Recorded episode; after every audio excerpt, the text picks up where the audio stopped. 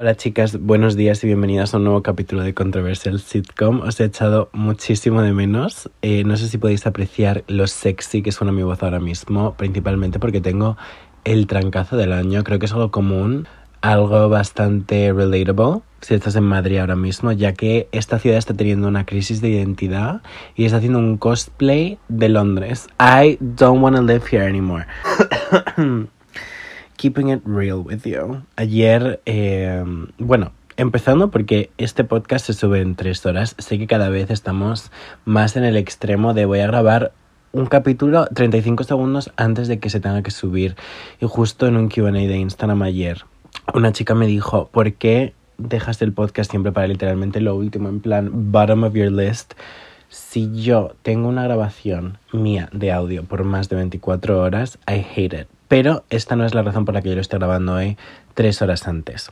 Este es mi mini story time de un minuto. Ayer tenía que hacer un montón de recados y entre estos recados estaba grabar el podcast, que no es un no es un recado, la verdad, es un quehacer. Pero tenía que ir a un montón de sitios a recoger un par de cosas porque tengo el evento más eh, especial, exciting, amazing de toda mi mini carrera eh, de celebridad micro, internet, slay, wig.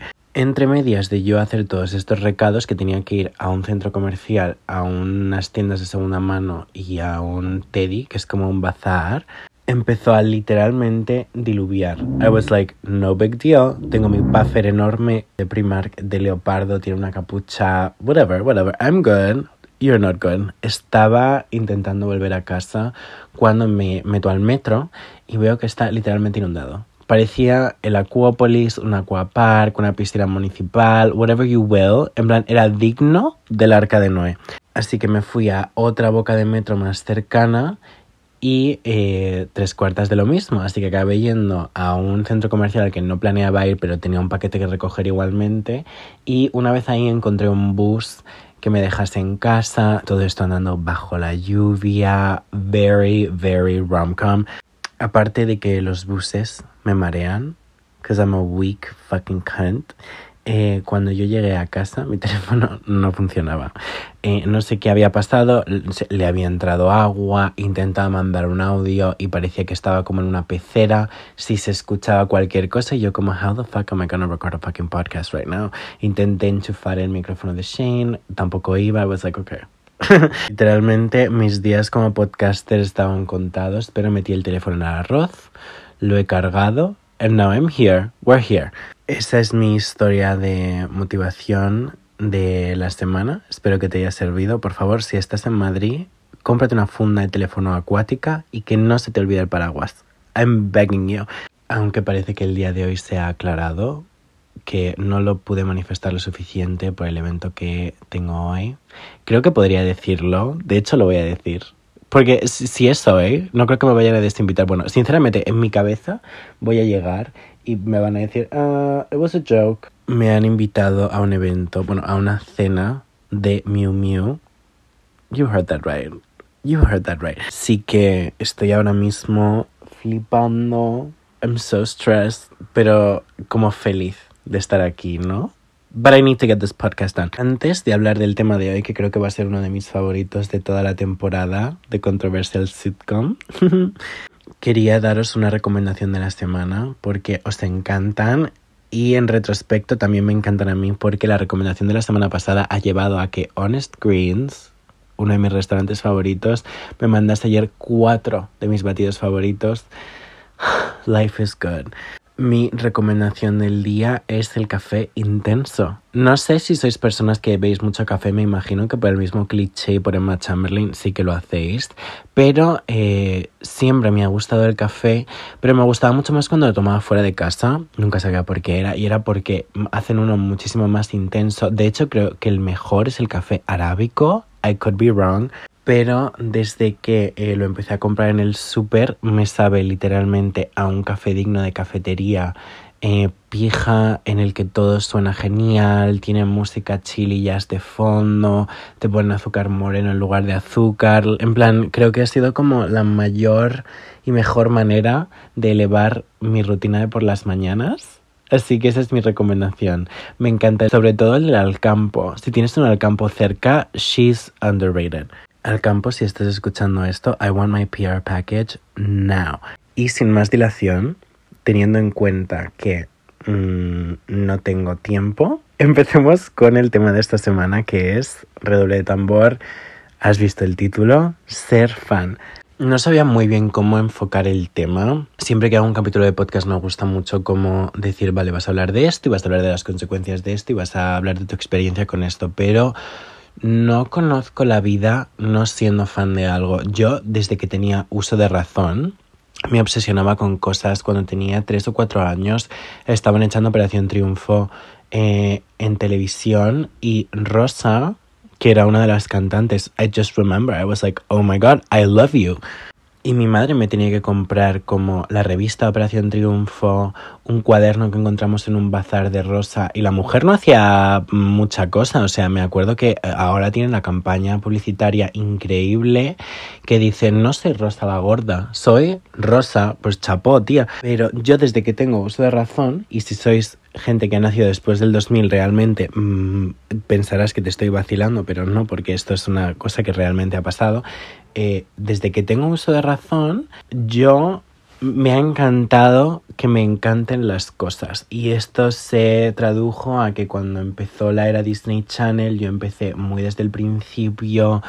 Yo era a hardcore fan de Raven, obviamente el de C. Maguire, Hannah Montana, High School Musical, bla, bla, bla. Y mi única personalidad en el colegio era ser la persona que se desvivía por Hannah Montana. Yo me acuerdo cuando hacían como concursos, rifas, bla, bla, bla. Mi madre siempre estaba al teléfono, siempre las ganaba. Yo fui a la premiere de Hannah Montana. Había como un concurso que ahora mismo no me acuerdo cómo se llamaba, pero tenías como que imprimir un formulario. Y yo y mis amigas nos los llevábamos a clase y todo el mundo sabía que yo iba a ganar, que was the most annoying one. Pero es algo que he vivido literalmente desde el momento cero. Entonces no conozco una vida sin ese sentimiento de querer apoyar algo y de querer que ese algo forme parte de tu vida, porque es algo que me ha invadido desde el minuto cero, desde que yo tengo uso de razón. Pero vamos a hablar de las connotaciones negativas que tiene esto. Vamos a hablar de cómo ha afectado a mi vida adulta, even though I'm just a teenage girl. Siempre he escuchado en mi familia lo típico de ¿por qué te importa tanto esto? ¿Por qué dedicas tanto tiempo a esto? Tienes que tener tu propia personalidad y no va basarla en X, Y, Z. I'm like, hello. Esto creo que sobre todo empezó con eh, todo el dramón con Miley Cyrus antes de que saliese la última temporada de Hannah Montana. Creo que esto es uno de mis momentos favoritos en la cultura pop y básicamente Miley vino a tocar a Madrid en el Rock in Rio y era cuando acababa de sacar Can't Be Tamed y la última temporada de Hannah Montana de nuevo no había salido todavía, pero tenía que salir, o sea que todavía estaba en Disney, pero estaba haciendo como una transición a salir de Disney. And she was like getting a little sexy. Estaba como empezando a revelarse. Y yo me acuerdo que toda mi familia me miraba como, hmm, hmm ¿todavía la apoyas? ¿Is she still your number one girl? Y yo como, uh, yeah. Creo que ese fue el momento en el que yo, por primera vez en mi vida, noté que quería defender a un artista que me gustaba un montón. Con el tiempo entendí que esto igual no es lo mejor del mundo porque muchas veces un artista tuyo va a ser como... Es un artista que te guste. Por cierto, se puede ser fan de mil millones de cosas, pero yo como lo he vivido en mis propias carnes es sobre todo ser fan de música, así que es de lo que voy a hablar más hoy, pero con el tiempo aprendí que muchas veces defender con todas tus fuerzas a un artista cuando simplemente la persona ni lo quiere entender, ni lo va a entender y nunca le va a gustar, es completamente agotador. Lo viví en mis carnes por primera vez con Miley Cyrus cuando todo lo que se estaba haciendo viral de ella era como, oh my god, is she okay? Luego en el instituto lo aprendí con One Direction porque no había persona que no se me acercase diciendo, mm, sabes que son gays. And what about it, bitch? Luego, con el tiempo, lo aprendí con Dua. Tengo el recuerdo vivido en mi cabeza de absolutamente todo el mundo. En plan, a nadie le importaba Dua Lipa hasta que salió el vídeo de ella bailando One Kiss. Que yo vi esta actuación en directo, no la que se hizo viral, pero una que hizo como literalmente eh, un mes antes en el Mad Cool. En persona no era tan atroz. O sea, tú ves eso en persona y no lo piensas dos veces, simplemente es un ángulo mal recortado. O sea, what? No, estamos aquí para eh, hablar de ese, ese fallito en la carrera de Dualipa, sino de ser fan. Eh, lo que está diciendo es que en ese momento experimenté por primera vez lo que era como defender a un artista. Y en ese momento yo me di cuenta de que realmente la persona a la que estaba defendiendo me importaba porque esta persona yo notaba que me aportaba algo que otras cosas no me aportaban. Así que, ¿qué es para mí ser fan de algo? Es notar que algo es más cercano a ti de lo que realmente lo es. O sea, si una persona que hace música forma parte de tu día a día, o sea, yo por ejemplo todas las mañanas me levanto y escucho Taylor Swift, Taylor Swift es alguien que aunque no me conozca, ni yo la conozca personalmente, es una persona que ha estado ahí para mí, porque me está aportando algo día a día. Y yo creo que es algo que la gente realmente no se da cuenta. O sea, yo me imagino que igual una persona de 40 años escucha un podcast o escucha un programa de radio o siente como cierto apego a un presentador de noticias. O sea, no sé cuántas veces habrá pasado que alguien eh, en plan icónico, que sea como eh, de la televisión o lo que sea, se haya muerto y tú has visto que a tus padres se les ha quedado la cara de la pena simplemente porque es una persona que inconscientemente ha estado con ellos todos los días desde hace un montón de años. Simplemente ellos no lo han afrontado de una manera de soy fan de esta persona, eh, siento un vínculo con esta persona pero es un sentimiento muchísimo más común de lo que nos quieren hacer pensar y de lo que la gente quiere admitir. ¿Cuál es el problema? Que cuando una persona lo admite y activamente dice, soy fan de esta persona, esta persona a la que no conozco, seguramente no conoceré en mi vida, rollo de uno a uno eh, personalmente, me importa, se te pinta de bicho raro. Amor, no es el caso sí que es verdad que para este capítulo hay un montón de preguntas, en plan rollo, ¿qué hago si me avergüenzo de que me guste algo? ¿Qué hago si no me gusta hablar de los temas que soy fan? Porque creo que se van a reír de mí. Esto es algo que yo tampoco nunca he experienciado porque a mí me encantaba llevar camisetas de Hannah Montana. Cuando One Direction estaba en su peak, yo llevaba todas las pulseras de plástico del Claire's, en plan, me hacía como eh, de la muñeca al codo literalmente eh, un brazalete. Entonces yo nunca he experimentado lo que es eh, la vergüenza. y por eso soy TikToker. Pero no entiendo por qué en sociedad está como mirado mal ser fan de algo. De hecho sí que lo sé y es porque por lo general it's a teenage girl thing.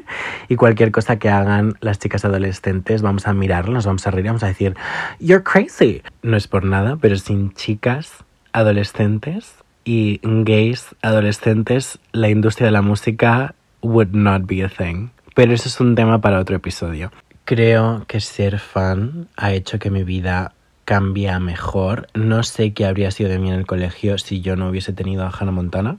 No sé qué hubiese sido de mí en el instituto si yo no hubiese tenido a One Direction y a Taylor Swift. Creo que es como mm, una manta de confort para una persona que igual... Mm, bueno, ni siquiera para una persona que lo está pasando mal. Creo que todo el mundo... Es, es como algo que te nutre un montón no solo te nutre porque te da algo que te da ganas de hacer cosas en el día a día, sino que te da algunos de los momentos que tú no vas a olvidar nunca. Y además yo tengo la suerte de que como han sido cosas tan específicas y vivencias tan, tan, tan específicas que cuando escucho una canción que escuché en directo de One Direction en 2014, me acuerdo perfectamente dónde estaba, las locuras que hice ese día, con quién estaba. Y llegamos a un punto en el que yo empecé a socializar a través de redes sociales por mi página fan, que por cierto, muchas habéis preguntado en preguntas de este capítulo que si yo he tenido una fan account. ¿Acaso no es obvio? me ha hecho mucha gracia porque cuando yo tenía esta fan account me acuerdo que absolutamente todo el mundo era como top secret, espero que la gente que conozco en la vida real no me encuentre. Y yo en clase era como, ya, sí, sí, sí, tengo 4.000 seguidores en mi cuenta de One Direction, you can follow me. Pero a raíz de esta cuenta conocí a un montón de gente y muchísima parte de esa gente son mis amigas a día de hoy. Y me parece como muy especial y algo que de lo que realmente no se habla lo suficiente o igual como que se desconoce una persona que es más ajena a este mundo y es que realmente puedes hacer conexiones que te van a durar una vida entera y que con esas personas, o sea, no las habrías conocido si no fuese por esa banda, o esa película, o esa serie, o ese cantante. Y, y eso es como fucking crazy si nos sinceramos ahora mismo, si yo no hubiese sido fan de One Direction en el instituto, seguramente no estaría grabando este podcast. Yo me metí al mundo de redes sociales como persona que consumía vídeos y todo eso por One Direction. Me acuerdo que los primeros vídeos que yo veía en YouTube eran hauls de merch de One Direction, eh, gente que hacía como comentarios de los vídeos y de ahí empecé como a ver a gente que realmente era youtuber y por eso se metió en la cabeza en plan como I wanna be that, I wanna be that so bad y ahora encuentro que eh, una manera muy especial de conectar con la gente que a mí me sigue es recordar momentos que han sido especiales para ti y para mí, como puede ser eh, One Direction tocando las Olimpiadas. Why don't we talk about that? Así que es como súper guay y sinceramente no es que me dé rabia que no sea algo que se conozca más común, rollo que sea como una persona percibe a una fan y no sabe que igual tiene una amiga en mm, Helsinki que no habría conocido de ninguna otra manera si no fuese porque escucha a Charlie XCX y tiene una cuenta fan en Twitter, sino que sinceramente me da pena porque creo que algunas de, de mis, o sea, algunos de mis recuerdos favoritos de cuando yo tenía 15, 16, 17 años han pasado a raíz de yo ser fan de cosas y cada vez que una persona lo menosprecia o piensa que una persona por ser fan es rara simplemente me da pena porque nunca van a entender la conexión que se puede tener con un artista y como las ganas de que tu artista saque música nueva y ansiar un álbum nuevo y mmm, cuando llegan las 12 entrar en Spotify corriendo a escucharlo o cuando sale la segunda parte de tu película nueva. O sea, creo que al final son experiencias súper bonitas, no hacen daño a nadie, son súper sanas y súper puras y me da muchísima pena la gente que lo menosprecia porque realmente nunca lo van a vivir. Entonces si conoces a alguien que se ríe de ti por ser fan de algo, just feel sorry for them. Ni siquiera te metas en una pelea, not worth it. Creo que la mejor manera de enfocarlo, si alguien te está haciendo sentir mal por ser fan de algo, me imagino que ahora como el peak del bullying a las fans tiene que ser como las fans del K-pop. Creo que es como un target muy fácil. Me parece el equivalente a lo que era One Direction en la época. Si tu tío se está riendo de ti en la cena de Navidad porque te guste BTS, piensa que ese hombre se sabe mmm, quién es el delantero del Betis, el portero del Madrid y el entrenador del Atleti. En plan, ¿por qué está ok que él se sepa X, Y y Z de X cosas y por qué se ve como una fricada que tú te sepas mmm, dónde nació Taeyong? En plan, like I care. La moraleja es que creo que es súper bonito que te guste apoyar cosas y súper bonito que mmm, encima lo quieras hacer como públicamente. No hay nada que más me guste que apoyar como un artista pequeño y llevar una camiseta suya o como subir su, su canción a la historia. Creo que es algo que aprendí con el tiempo, que es que igual a un artista más grande no eh, le hace tanta falta que promocione sus cosas, pero un artista pequeño que está empezando ahora mismo, igual que compartas su canción en su historia, va a hacer que su trayectoria musical cambie un poquito. O sea, yo me acuerdo de ser la persona más pesada del mundo con Dua. Lo siento mucho, esta chica va a ser mencionada muchas veces en este podcast porque le pese a quien le pese, she's my number one.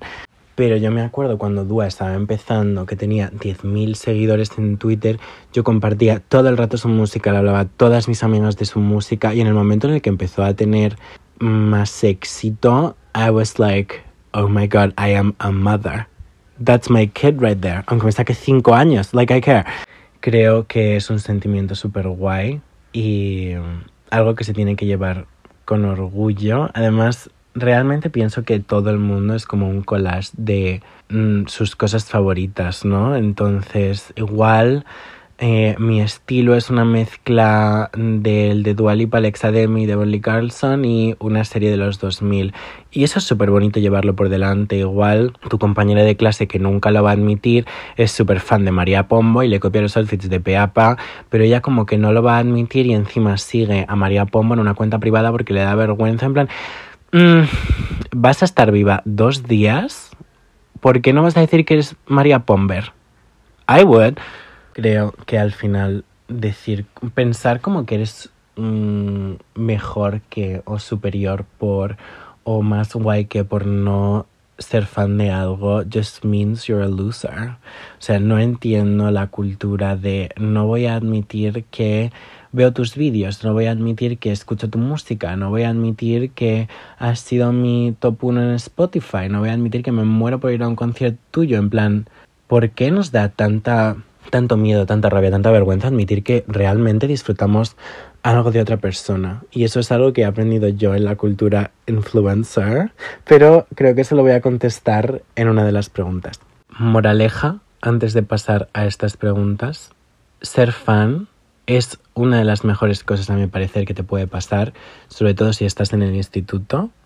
It'll change your life. Cualquier persona que esté en contra de alguien que es fan es misógino, me da absolutamente igual, no voy a debatir esto con nadie y todo el mundo está hecho de sus cosas favoritas y a todo el mundo le inspira a otra gente y la única diferencia es que hay gente que lo admite y gente que no. Y si una persona no quiere admitir que su maquillaje está inspirado por Hailey Bieber o Kylie Jenner, están mintiendo. Sin más dilación, let's get on to the questions. Hugo pregunta, ¿debemos conocer a nuestros ídolos? This one hurt. Creo que cuando Halsey dijo, no conozcas a tus ídolos, todos son rarísimos, no conozcas a tus héroes, dijo. It's true. It's true. Creo que es inevitable idealizar a un famoso, sobre todo si es un famoso que tú estás consumiendo día a día, ya sea influencer o artista o actor o lo que sea. Es muy fácil idealizarlos y de hecho creo que tenemos tan poquita información de esta persona que es casi imposible no crear una versión perfecta suya de ellos en nuestra cabeza. Entonces, eh, cuando tú les conozcas, seguramente te lleves un chasco simplemente porque tú has eh, estado soñando con este momento y para esa persona igual eh, son tres segundos más de su vida en el que se hace una foto, te da un abrazo, te pregunta qué tal estás y realmente mm, no se va a acordar de eso, pero tú lo estás viviendo como si fuese el highlight de tu año o de tu vida incluso. Yo creo que está bien conocer a tus ídolos siempre y cuando sepas poner absolutamente todo en perspectiva y tú entiendas que mm, lo que para ti significa un montón, para esa persona igual no significa tanto, pero puedes estar ok con ello. Yo creo que mientras no pongas demasiada presión y mientras tú entiendas que todo el mundo puede tener un día malo y todo el mundo eh, puede estar un poco oído y todo el mundo tiene sus problemas, yo creo que todo va a ir ok. O sea, creo que al final el conocer a un famoso, a una persona que tú idolatras, a una persona que ha hecho muchísimo por ti, mm, realmente la situación no es sobre el famoso y es sobre ti y sobre que tú cumplas un sueño que tienes dentro metido y la ilusión que te hace a ti estar con esa persona. Entonces yo te digo, conóceles, eh, hazte una foto, diles, oye, eh, escucho tu música todas las mañanas y te juro que es que me pones como de buen humor. Creo que en el momento en el que simplemente te das cuenta de que son una persona, que la situación tiene importancia, pero para ti, y que es algo que a ti te va a hacer feliz, puedes ir tranquilamente. Y creo que mientras no tengas como unas expectativas rarísimas de voy a conocer a Harry Styles, se va a caer de lo guapa que soy, me va a pedir matrimonio, pues mira, te lo manifiesto, pero si eso pasa, ok, pero no vayas con las expectativas de que eso vaya a pasar porque si no, igual pues cuando no pase vas a estar como vaya mierda, pero si tú no vas con expectativas y de repente te dice me encantan tus uñas, pues tu vida va a mejorar 100%, así que conoce a tus ídolos sin expectativas eh, no como palpables y mm, simplemente con, con, las ideas claras de que obviamente tú vas a conocerlo y te vas a hacer una foto y va a quedar monísima en tu Instagram. Creo que esa es como la mejor manera de afrontarlo. En el otro aspecto de eh, conocer a un ídolo, hacerte tu su amigo, bla, bla, bla, pues yo creo que mm, igual sí que se te caen varios mitos porque yo creo que absolutamente todo el mundo que esté en la industria del espectáculo, sobre todo cantantes, etc., tienen un poco un papelón eh, que creo que es algo que he descubierto con Dua Lipa, we'll get into that later. Pero sí, creo que mientras seas realista y entiendas que absolutamente todo es marketing, no sé, creo que muchas cosas, o sea, a mí ahora mismo si me dan la oportunidad de ser besties con Taylor Swift, seguramente diría que no, porque no quiero enterarme de nada de lo que no quiero enterarme y simplemente quiero eh, disfrutar su música y disfrutar la entidad de Taylor Swift, if that makes sense. Y creo que eso es algo que nunca habría dicho hace tres años, pero ahora I'm like, yeah, mejor así. Pau pregunta, ¿qué es lo mejor que te ha dado ser fan aparte del inglés? Eso es algo que no he dicho en este capítulo. Yo aprendí inglés por todas estas cosas que he mencionado, which is like crazy. Y sin lugar a duda, lo mejor que me ha dado ser fan, aparte de poder hablar otro idioma, es eh, las amigas que me ha dado, los viajes que he hecho a raíz de esto y en general toda la gente que he conocido. O sea, mi mejor amiga desde los mm, literalmente 14 años es Ellie y la conocí porque teníamos cuentas fans de One Direction. Y una persona que ha sido tan importante para mí, pensar que yo no la habría conocido si no me llego a hacer una cuenta para Harry Styles, pues eh, me rompe un poco la cabeza, ¿no? Así que creo que siempre voy a tener como gratitud a haber hecho eso y a haber sido una persona que estaba todo el rato con el teléfono viendo a ver si subían una nueva foto de Niall, paparazzi, porque le debo mucho a todo eso. También redes sociales, eh, siento como muchísima gratitud a que me haya llevado aquí, porque ahora pues puedo hablar con vosotras y estoy grabando un podcast y hoy tengo una cena de Miu Miu. I don't think it gets better than that. Mi amiga Lola, best influencer ever, si queréis cotillarla, se llama Lola Go en Instagram, pregunta ¿Cómo crees que ha cambiado tu perspectiva desde hace, desde hace años hasta ahora? Creo que como absolutamente todo, cuando vas creciendo y vas madurando, cambias la perspectiva de, en plan, todos los aspectos de tu vida. Mm, ser fan no es menos, pero creo que he aprendido a ver a la gente como humanos, o sea, mm, lo que decía antes de Taylor Swift, en plan, Taylor Swift realmente es una entidad, ella es marketing 100%, o sea, cuando escribe letras igual sí que es una persona humana, y creo que por eso tiene como tanto reach a tanta gente y a tanta gente le impacta su letra. Pero realmente cuando Taylor Swift sale a la calle, sabe que va a haber paparazzis, sabe que bla, bla, bla, Taylor Swift empieza a ser literalmente una máquina. Entonces, creo que entender eso y simplemente mm, disfrutar y consumir eso eh, desde lo que el artista deja y desde lo que el artista quiere que hagas. O sea, yo no me voy a poner a cotillar en Reddit cuál es la teoría conspiratoria de Taylor Swift y si es lesbiana y si Joe Alwyn es su hermano secreto. En plan, hay gente que realmente hace eso, que es como igual la parte oscura de ser fan, que es algo que definitivamente yo viví en los tiempos de One Direction.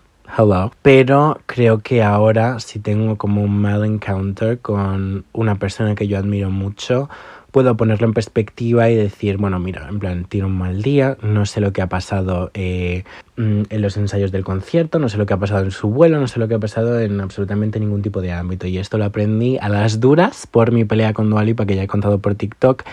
Em, y simplemente, pues es que me acuerdo vividamente de, mm, estaba con mi amiga Alba después del concierto de Dua en Barcelona y estábamos en el hotel y después de haber seguido a Dúa tantos años, Alba y yo estábamos hablando de lo quemada que se la veía en el escenario y realmente en lugar de quejarte diciendo he pagado 55 euros por esta entrada y mmm, Dualipa no ha hecho el mejor performance de su vida, en plan nos ponemos a pensar y decimos es que lleva 40 shows, tiene que estar agotada, eh, hace un calor de la leche en Barcelona, encima es un calor húmedo, o sea, como que realmente te pones a empatizar con la persona y creo que es algo que nunca podría haber hecho hace mm, cuatro años y tampoco tener como la mente crítica eh, de decir como si algo es bueno, algo no es bueno. También creo que como el, la cultura de cancelar a alguien te hace como poner todas las cosas en perspectiva y realmente no conoces de verdad a ninguna de las personas que estés escuchando. Así que creo que lo único que ha cambiado es que a la gente a la que sigo y a la gente a la que apoyo las veo como gente humana que puede cagarla, puede no cagarla, puede tener días buenos, puede tener días malos. Y creo que eso como que les da un poco más de flexibilidad a hacer cosas y que no te sienten mal, que creo que es muy importante. También ha cambiado mucho en el hábito de que mmm, ahora, a día de hoy, me invitan a un montón de eventos en los que hay gente muy famosa que obviamente tiene fans y yo pues como que puedo ver un poco cómo, eh, cómo funcionan las cosas en ese ámbito, que es como literalmente una locura, pero al ver todas las cosas que hay detrás de este mundo, me he dado cuenta de que realmente la gente sin sus seguidores no es absolutamente nadie y que única y exclusivamente están invitando a esta gente a estos sitios porque tienen seguidores. Entonces me doy cuenta como del poder que tienen las fans sobre el artista, which is kind of crazy. Y es algo que sigo, o sea, me interesa un montón ese mundo. Y nada, es algo que me parece súper curioso. Si queréis como un vídeo de los insights, los intestinos, las tripas del mundo influ, I'm so down. Chris pregunta la pregunta del millón que se ha repetido un montón, que es ¿cómo has hecho para tener una relación tan cercana en varias ocasiones con famosos? Creo que, o sea, yo por ejemplo con los artistas más tochos nunca he tenido una relación cercana, o sea, nunca en mi vida he conocido a One Direction. Lo único que me pasó una vez fue que Liam Payne me siguió en, en Twitter eh, después de haberle hecho un montón de spam cuando estaba haciendo un follow spree y luego me hackearon la cuenta y bloquearon a Liam Ok, en plan... Ahora me río, pero creo que es como de las peores cosas que me pudo pasar en la época. I was like so depressed about this. Pero um, con artistas pequeñitos creo que simplemente lo único que hice fue como realmente mostrar support y nunca esconderme detrás de eh, mm, un icono suyo en Twitter. O sea, Dualipa cuando yo la escribía no veía una mini foto suya, veía mi cara. Eh, y creo que al final, pues de tanto verlo, tanto insistir, tanto como apoyar a una persona, como que al final eh, lo agradecen y creo que es algo que vivo en mi piel ahora, que es que muchas de vosotras me escribís todos los días, me contestáis un montón de historias, siempre estáis como en las encuestas del podcast o siempre como que comentáis en TikTok y os conozco a más de 50 de vosotras por nombre y si os veo por la calle literalmente os reconocería, así que creo que simplemente fui una persona muy pesada, muy insistente y al final una persona como que del apoyo pues al final te quedas con, con eso. Al final creo que cuando, sobre todo si es un artista pequeñito, si cuando le conoces le tratas como una persona normal y les dices, me encanta lo que haces, en plan, realmente todos los días, eh, en plan, consumo lo que haces y mm, si no fuese por ti, mis caminos al trabajo sin escuchar tu música serían un mojón, pues realmente como que a la persona le va a impactar y se va a acordar de ti como la chica que escucha su nuevo EP mientras va al trabajo y es súper guay. Así que eso, just be annoying. Creo que es como el mayor life hack. Sandra pregunta, ¿qué famoso crees que podría ser tu soulmate si le conocieses sin ser esa persona famosa? Alexa Demi. Ugh. No tengo ningún tipo de duda y creo que Alexa de mí está en este ámbar místico de persona que completamente adoro porque me encanta su trabajo, pero realmente no sé quién es como persona y podría ser literalmente una asesina en serie. I would still love her to death, pero eh, creo que es una persona que 100% tengo idealizada en mi cabeza porque se sabe tan poquito de ella que realmente no puedes hacer otra cosa, pero eh, por las cosas que he visto de ella, sobre todo en cuarentena, que hizo un directo y luego hizo como otro directo con Alexander Wang, en plan, hablando de un montón de cosas, tenemos un montón de cosas en común y yo simplemente sé, si esa chica fuese en Madrid o si yo viviese en Los Ángeles y esa chica no tuviese el, el repertorio que tiene o lo que sea simplemente mm, no fuese Alexa Demi, we would be besties simplemente sé que, sé que nos sentaríamos y que conectaríamos a cierto nivel. En cambio, sé que con que Taylor Swift y yo, we could never be friends, porque somos personas muy distintas, pero he encontrado como cierta paz en eso. Sé que con Dua Lipa igual, si fuésemos besties, nos pelearíamos un montón, porque igual somos muy iguales in a bad way. No sé, me gusta pensar en eso. También me gusta apoyar a gente, sobre todo si estamos hablando de artistas pequeños con los que sé que me lo pasaría bien si estuviésemos tomando un café. Does that make sense? Y para terminar, Aitor pregunta, craziest story that you haven't told us. Si necesitas Duolingo en este capítulo, la historia más loca siendo fan que todavía no nos hayas contado. Tengo dos. Empezamos por la primera, que es un poquito más underwhelming, pero me pareció muy fuerte en el momento. Y es que cuando yo tenía una cuenta fan de Lainey, y Lane y yo estaban empezando como a flojear un poco y yo no quería que Dualipa me odiase. Si no sabes esa historia, está en mi TikTok, Lizzie McCord. Eh, yo me cambié mi usuario de una lyric de Laney a mi usuario de ahora, de Enremille, y no había pasado ni media hora y yo no había puesto absolutamente nada sobre el tema cuando Paul Klein, que es el cantante principal de Laney, me mandó un mensaje diciendo, echo de menos, y puso mi user, eh, tráelo de vuelta. Love you. Realmente simplemente ha sido con el tiempo cuando yo me he dado cuenta del grip que yo tenía en, en esa persona y en esa banda y eso pues lo recuerdo con, con, un poco de risa, o sea me acuerdo que además lo, lo cambié al segundo. Mm, mirando atrás, Was I being manipulated? Mhm. Yeah. Y la segunda también tiene que ver con Lainey. en su primera visita a España, eh, yo me acuerdo que tenía un montón de nervios porque, pues, para entonces ya había ido como a cuatro, tres, cuatro o cinco conciertos de Lainey en, en toda Europa. Y mm, cuando anunciaron España, Paul me mandó un mensaje diciendo en plan, por fin vamos a España, que ganas de verte, bla, bla, bla. Entonces, el primer concierto, lo siento, mi gato está tirando cosas, el primer concierto era en Barcelona. Y yo tenía como súper claro que yo quería estar en primera fila. De hecho, quería ser la primera persona en toda la cola porque era como hasta algo personal. Y realmente sabía que para él también iba a ser personal, en plan, I'm not crazy. Así que llegué con mis amigas a Barcelona y nos quedamos en casa de mi amiga Eva, que vive un poco como en las afueras de Barcelona. Teníamos muchísimos nervios y no sabíamos muy bien a qué hora íbamos a hacer cola. Eh, esto es mi cosa menos favorita de ser fan, que es hacer cola para un concierto. Ahora, en retrospecto, los disfruto desde atrás y solo haría cola por Dualipa. I'm serious. Pero nos pusimos una alarma a las 3 de la mañana para llegar a la sala del concierto a las 4 y algo y de repente me desvelo a la una y media de la mañana con un mensaje de mi amiga Marina diciendo Dan eh, acabo de ver en Mejores Amigos que una eh, chica de la uni está haciendo cola.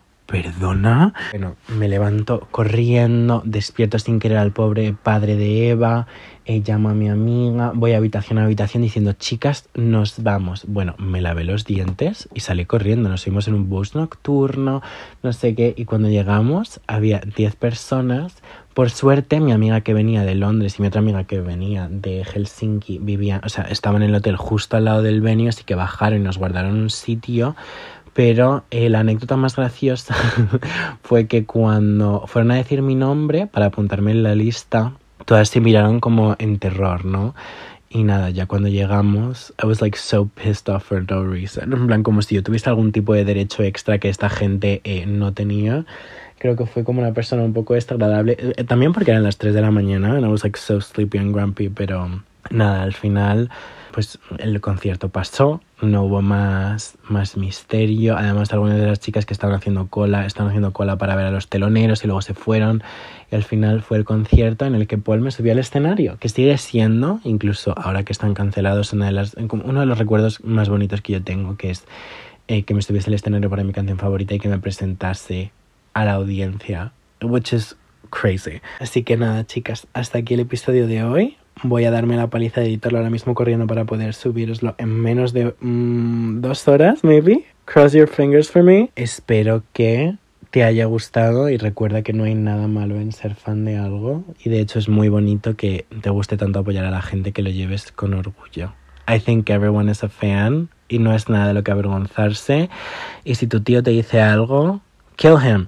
Nos vemos en mis redes sociales. Todas son Dan Renville menos Lucy McCore en TikTok. Y nada, si queréis formar parte del siguiente capítulo mandando preguntas o mandándome algún tema del que queréis que hable. Siempre hago encuestas en mis historias de Instagram. De nuevo, Dan Renville. Nos vemos ahí.